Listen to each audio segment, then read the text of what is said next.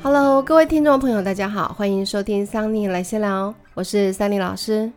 真的很抱歉哈，我的声音还没有完全的恢复，所以请大家稍微原谅一下我的这个不太迷人的低沉喉音。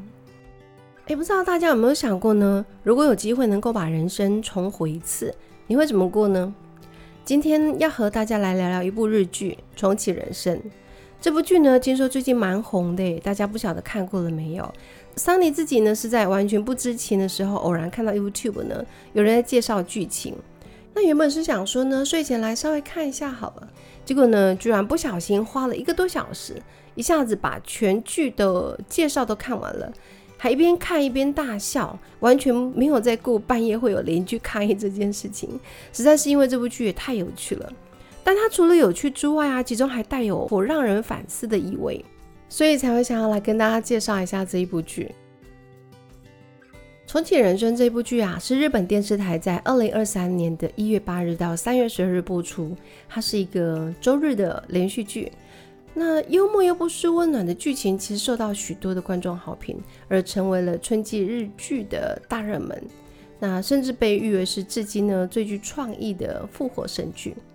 编剧呢，他的名字叫做笨蛋节奏。他其实本身呢是一个单口的搞笑艺人，而除了是喜剧演员之外，他同时也是一名作家、编剧，非常擅长用无厘头、轻松的对白呢来描绘呃日常的很平凡又有趣的一些细节。跟一般的穿越剧刺激狗血的方式是极大的不同哈。他用了许多日常小事呢，来将女女主角的这个人生啊串联起来。可是这当中所埋藏的伏笔啊，又能够让你在不知不觉当中呢去感动落泪。那女主角马美呢，是呃由被日本媒体誉为是个性派演员的安藤一所主演的。她其实个性非常的低调哦，呃，相信许多听众们应该在很多大剧里面看到她，只是她不像一般靓丽漂亮的女演员，呃，可能会让你没有办法一下子就认出她来。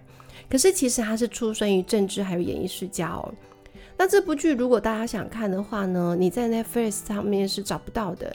嗯，你可能要去找一下 KKTV，因为它从一月八号，哦不对，它从一月九号就开始独家跟播了。那或者是你也可以在未来的日本电视台呢，呃，听说从五月十七号的晚上十点就开始开播了，大家有兴趣可以去找来看看。那全剧只有十集啦，应该是蛮容易可以追完的。哎，说起这个日剧跟韩剧呢，其实我本人一向比起韩剧来讲更爱日剧，因为韩剧实在太多的帅男美女，然后高端富豪，还有浪漫到不成人形的剧情实在太梦幻了，完全不贴地气啊。可是日剧呢，它就比较贴近日常生活的一些题材，让人会有一种呃亲近感跟投入感，而且它的朴实跟平凡又不会太过的紧张刺激，这种剧情我觉得比较接近真正的人生吧。但即便如此啊，如果一开始我不是看到内容介绍的话，我我觉得我应该也不会在第一时间去找这部剧来看。毕竟它走的是轮回转世的梗，这梗才用太多了。过去这两年当中，嗯，感觉和穿越剧很像，然后没有什么新意。那如果要讲穿越剧的话，我心目中大概只有二零一三年的韩剧，它叫《Nine 九回时间旅行》。哎，这部剧呢是我第一次接触到这个穿越剧哈。这部剧啊，其实让我在一看的时候就留下非常深刻的印象。就连这个宋仲基欧巴的财阀家的小儿子，我大概都只能看到第六集，我就看不下去了。毕竟太不实际，也太没有什么正向意义了。可是说起这个九回时间旅行，可以说是我唯一推荐的，唯一哦，唯一推荐韩国最经典的悬疑穿越剧。我都觉得它比起信号或者是隧道呢，都来得更令人激赏哈。呃，剧情是讲述男主角偶然发现哥哥死亡之后啊，留下来呃一种线香可以回到过去。那他呢，为了扭转这个家里面遭逢了很多的这个变化哈，呃哥哥死亡啊等等之类的，他就想要利用这个神秘的线香回到二十年前，希望能够改变过去，结果却引发了一连串没有办法得知的结果哈。这个反转烧脑的程度啊，如果我说它是第二啊，我我觉得都没有人可以称第一了。大家有兴趣可以去到 Netflix 来找来看看。那如果大家想要听听看这部剧的话呢，你可以留言给我，我改天呢，如果有人留言，我就来讲一下这部剧的大致上的一个内容。不过现在呢，我们还是把这个重点回到重启人生啦，哈。这个重启人生的内容，我刚刚说过，它走的是穿越的老梗。然后你知道日剧它其实步调一向都是不疾不徐的，哈。那再加上这个内容，其实聊的都是一些女孩子聚在一起八卦聊天的情节，而偏偏桑尼本人是最不喜欢一群女人叽叽喳喳聊八卦这种事情。所以其实，在一开始看到剧情介绍的时候呢，大概五分钟左右我就想要关掉了。可是呢，诶，在整个继续往下看之后，我就发觉这个笨蛋节奏它编的这个内容虽然是日常小事，可是其实是处处充满了效果。诶，那再加上它其实把故事的时间点呢往回设定在一九八九年，相信很多人对于剧中当中的电子机啦、大头贴啦，还有 BB 扣这些呢，其实都是不陌生的，就有点类似像。之前《First Love》不是很红吗？呃，给人那种满满的复古感受。我觉得这应该也是他大受欢迎的原因之一啦。那这里我要稍微来说一下哦，编剧本人呢，这个笨蛋节奏啊，明明是男生哦，可是他居然可以把女孩子聚在一起，都聊哪一些八卦话题，然后他们都如何的相处？诶，这些情境描述的非常的生动，诶，哈，实在让我感觉到非常的佩服。不是都说男性、女性是不同星球的人吗？结果这个笨蛋节奏啊，居然这么的懂女性，实在是非常的了不起。那今天桑尼会稍微讲到一点这部剧的内容哦。如果你不想被暴雷的话呢，我建议你是先去看看这部剧再来听啦。呃，不过我不会爆太多，因为其实里面很多情节，我觉得你还是要看自己看过会比较有感。嗯，或者是你也可以听完之后再来决定要不要。呃，去找这部剧来补课哈。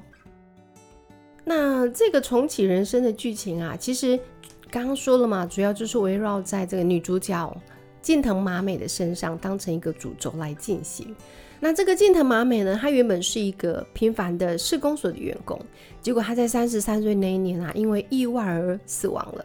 那死亡之后呢，就到了一个叫做死后咨询处的地方。一般来说啊，死后轮回是。蛮常见的情节，对不对？呃，这个咨询员呐，哎，这个咨询员就是笨蛋节奏本人所饰演的哦。那这个咨询员呢，居然告诉马美说，你死之后呢，没有办法投胎成为人类，你会变成一只食蚁兽。那这让马美一听之下完全无法接受。想想看哦，如果今天告诉你说，你死了之后呢，你的你的某些原因，所以你没有办法当人，你要去当成一些动物，我相信应该很多人都不能接受了哈。但是马美就觉得奇怪，为什么我不能当人呢？他就就问了这个咨询员，结果这个咨询员告诉他说呢，哎，你在世的时候啊，你的阴德累积的太少了，不够，所以呢，你只能够投胎为动物。看到这里，我都觉得这个设定非常的符合东方的佛学思想，我是不知道外国人能不能理解了哈。那之后呢？马美就说：“啊，我不想要投胎食蚁兽啊，我不愿意啊，怎么办？”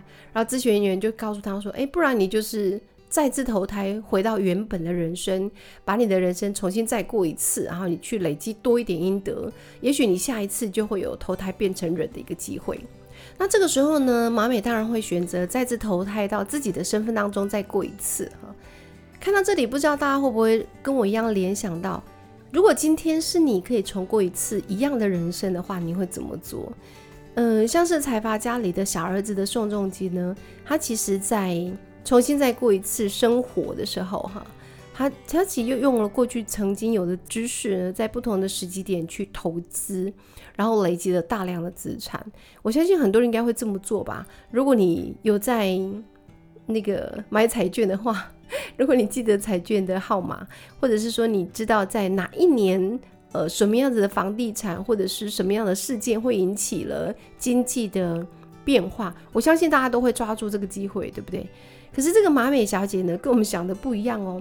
她再次投胎，其实只有一心想着要获得再次获得投胎成人的机会，所以她投胎之后呢，想的都是，哎，我要怎么做才能够累积阴德？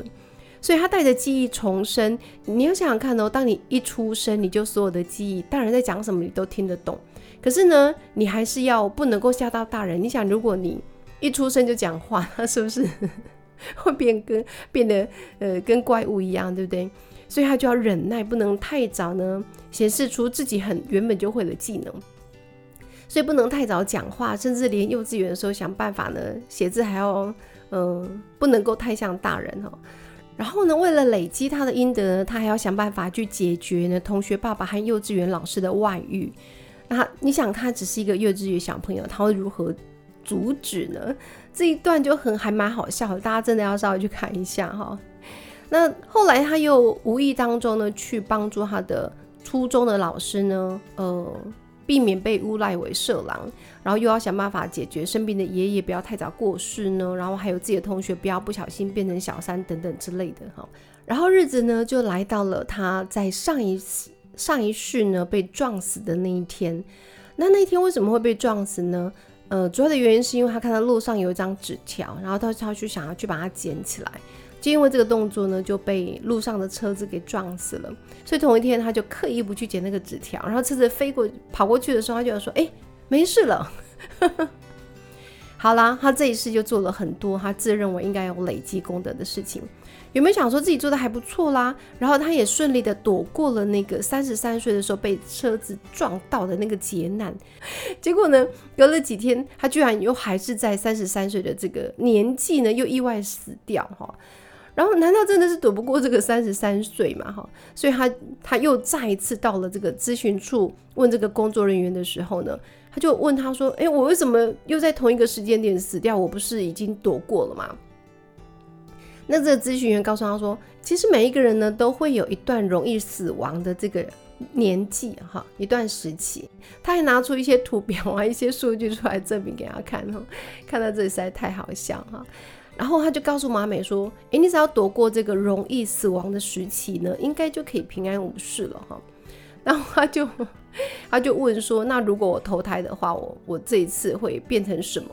那因为咨询处的这个工作人员跟他说：“你这次的阴德还是不够当一个人哈。”那那我会当成什么呢？如果再次投胎，他就跟他说：“你会投胎成一条。”青鱼就是我们经常在日式料理当中吃到的那种青鱼，就是他每天吃饭都会吃到的那个咸鱼哈。然后想说不要，我不要当成一条咸鱼。所以咨询过后呢，马美又问说：“那我可以再次重生，在过去累积更多的阴德吗？”他本来想说顺口问问啦，因为不知道可不可以，就没有想到居然可以耶。看到这里，我实在是觉得，呃，投胎成人其实是一种执念，对不对？哈。那累积阴德到底要累积到如何才能够获得再次成人的机会？好像好像非常的不容易，对不对？好啦，讲到这里，桑尼应该要先打住剧透了。如果你也开始对这部剧呢产生兴趣的，真的可以找时间去看一下，应该会让你笑到嘴巴发酸的。那除了好笑啊，其实女主角在不断重生的过程当中，她其实渐渐找到自己的生命的重心还有意义。我才讲了大概不到三分之一哦，哈，那其实背后讨论的议题是有点严肃的啦。不过，呃，因为他不停的闯关，重新闯关的过程又曲折又有趣，其实，在看完之后倒不会觉得太沉重。后来呢，妈咪又重新投胎了几次，哈，最后成功的完成了心愿，可以再次投胎成人啦，算是一个 happy ending 啦。但我今天除了想要分享一下这部剧的剧情之外，其实我还想要聊一下这部剧的女主角安藤英。在看到这部剧的时候，我就在想说，哎，这个女主角虽然不是漂亮类型的，但是她逼真又细腻的演技呢，演起那种天真特质的憨女啊，感觉十分的贴切。所以我就再去找了一下她的资料，哎，才发觉她原来在《小偷家族》里面就是饰演妈妈角色的那个女生，哎。那安藤英呢，在电影里面的一场哭戏啊，就是在《小偷家族》里面的哭戏，甚至让导演呢视之愈合，觉得印象非常的深刻。他说呢，一般的女演员啊，会刻意的展现大颗的眼泪哈，来表现她的悲伤。可是呢，像安藤英她的哭泣的演绎呢，只是平静无声，不停的拿着手去抹眼泪哈，没有大哭，没有啜泣。他说他这种演绎的方式是第一次看到的，而那场戏呢之所以厉害，是因为呢安藤樱完全的进入了角色哈，让他觉得哎整个的是起鸡皮疙瘩。他的内敛又绝望的哭戏，更是呃成了《小偷家族》这部戏里面的知名场面。甚至在参加第七十一届的坎城影展的时候呢，获得金棕榈奖，连担任评审团主席的凯特·布兰奇呢，他都觉得安藤一种内敛隐忍而又充满张力的哭戏呢，是非常的赞誉有加。他也开玩笑说，如果今天呢，在场的评审们有任何人表现出那种呃隐忍着然后擦眼泪的动作，肯定就是在学这一部戏的女主角哈。那在《小偷家族》之前啊，其实安藤一就已经交出了非常亮眼的成绩单了。她演出的《百元之恋》呢，获得了日本电影许多的重要大奖，像是金像奖啦、电影寻报奖啦、蓝丝带奖，还有高崎电影节等等，都是获得了最佳女主角。那她为了演出《百元之恋》里面的邋遢宅女的角色啊，安藤英呢二话不说的就自行增肥。可是又为了演出拳击手的体态呢，他必须要在短短的时间内快速减重，而且还提早了许多的时间来接受高度的拳击训练，就是希望能够真实呈现出主角的蜕变哈。嗯，虽然为戏牺牲的人很多啦，可是像安藤英这样子的新二代啊，原本是可以在演艺圈走得更为轻松的，可是他却选择靠自己的努力呢来获得掌声。那这也就是桑尼为什么要介绍他的原因了。说到安藤英的家世呢，呃，刚刚说过他来自于政治还有演艺世家，他的外曾祖父啊是前日本的首相全养义，那外祖父呢则是前日本法务大臣全养健，爸爸呢是曾经夺下很多座的影帝讲座的演员，还有兼导演奥田英二，那妈妈呢安藤和金呢则是出过了很多部的散文集，姐姐呢呃是导演安藤桃子，所以大家可以想象。其实他的身世是非常的华丽的，哈，呃，当然也就如果也拥有这么多的后台支撑的话，安藤想要一个光鲜亮丽的角色是非常的轻而易举的，对吧？可是他却偏偏的反其道而行的去选择一些小众电影，甚至呢不在意扮丑。嗯，大家如果看过《百元之恋》的话呢，它里面是演出一个三十二岁不修边幅的啃老的尼特族。好那他每天醒来呢，不是抽烟玩格斗游戏呢，就是在半夜呢去百元商店买一些垃圾食品回来吃哈。那在镜头前扮丑呈现出肥宅女的邋遢呢，这些完全都难不倒安藤英。甚至在电影当中，你都可以看到那种身为社会底层的这个鲁蛇呢，他眼中的自我放弃跟一切无所谓的那种那种样貌哈。那在《百元之恋》当中，他其实后面因为某一些原因呢，他开始为了成为拳击手呢，勤勤奋的练习呢，呃，一改过去的废柴样。那为什么原因？这里上里就不多说了，大家可以自行去找来看哈。我要讲的是，安藤一在开拍之前呢，整整练了三个月的拳击，而且呢，他说呢，他练拳击呢，就是要以成为职业选手的心态去练哈，不能够让专业的人在看了电影。之后认为，诶，他只是为了拍戏而练的，就是呃，那个拳脚都不是真的哈。那《百元之恋》他其实整整只拍了两个星期，所以他为了演出电影后期的拳击手，其实他必须要在十天内呢快速的减重。呃，他的个性可以说是非常的拼命哈。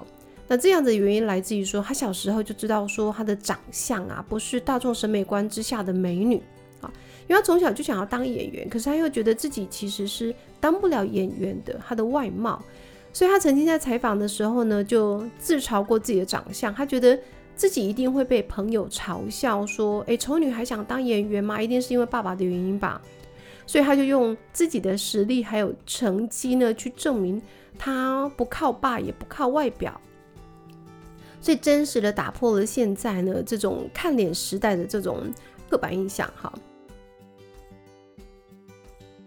好啦，今天很谢谢大家的收听哈。今天除了分享重启人生的一点点内容之外呢，嗯，我希望大家除了在看好笑的剧情之外呢，也稍微去深思一下它里面的一些内容哈。比如说，它本来是为了。希望自己的目的达成，才去努力的一次又一次的重返过去的人生，可是居然后来其实大反转，他其实不是为了自己，而是为了其他更重大的原因。其实剧中的每一个小细节都有它的用意啦，我真的是蛮建议大家来看的。那这个安藤英他的演技，还有个人的特质，还有他认真打拼的心态呢，我觉得是完全说服了我我我自己了哈。我之后应该会慢慢的再找时间来补完安藤英的作品，如果有机会的话，再来跟大家分享喽。好啦，如果你喜欢这个节目的话呢，请一定要记得大力分享加订阅哦。当然别忘了要五星留言。那如果你有想听什么样子其他的议题的话，会非常欢迎大家留言给桑尼。那今天的桑尼就聊到这里了，我们下个礼拜见喽，拜拜。